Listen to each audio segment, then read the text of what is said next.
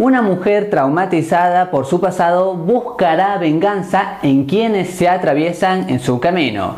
Bienvenidos a Marco de Cine. Hoy te daré mi review sin spoilers de la película Hermosa Venganza. ¡Comencemos! Lo primero que rescato de la película es la fusión de cada elemento usado, porque más allá de que en varias ocasiones, por ejemplo, use algún elemento ya visto de este típico de género de comedia un poco oscura, con algo ácido, por ejemplo, acá funciona ya que siempre se trata de dar una vuelta de rosca, algo nuevo y hay giros inesperados que simplemente hacen que esta película sea entretenida y no sea predecible, eso me agradó. La trama en sí, esto de venganza, no es 100% original, pero esto agrada acá en este caso, ya que los elementos de esta venganza van funcionando y generando adrenalina al espectador que hace todavía entretenerte mucho más, interesarte. El guion también le da la oportunidad a los personajes de lucirse, en especial a nuestra protagonista que es el eje central de todo, ya que ella tiene algunas actitudes así de venganza, pero también tiene remordimiento, miedos y en el fondo es una chica frágil en su interior y eso se transmite a pesar de lo que ella trata de aparentar.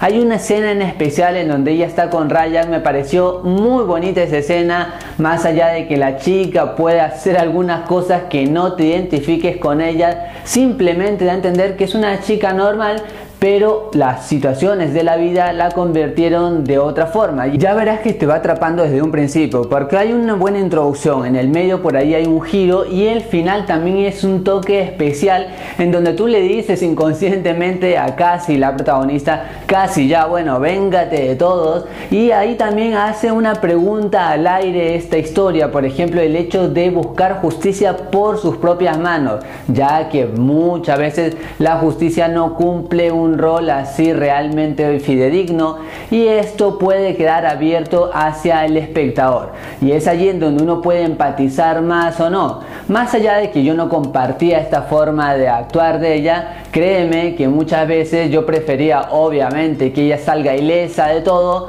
porque sabe cómo atraparte y uno empatiza con su causa que en el fondo es buena. Ahora que considero que sí se debió haber manejado de otra forma es el abuso sobre las mujeres porque sí considero que este es un tema importante y acá la historia lo trata de plantear sobre que a veces la sociedad no está a la altura de darle una solución a las o sobre este abuso ¿no? que lamentablemente pasa porque hay gente todavía cuadrada que piensa que un género es mejor que el otro. Así es que este tema acá se toca en un par de diálogos y monólogos interiores de Casi, pero simplemente como que a mí me dejaron un sabor a medias, me hubiera gustado algo más dramático en ese momento. No digo que toda la historia se tenía que volver dramática, pero allí en ese argumento me sabió a poco. Y por todo lo mencionado, yo a Hermosa Venganza le doy Tres moneditas de oro y media de 5. Es una historia que tiene una protagonista increíble. Más allá de que no es perfecta, es altamente recomendable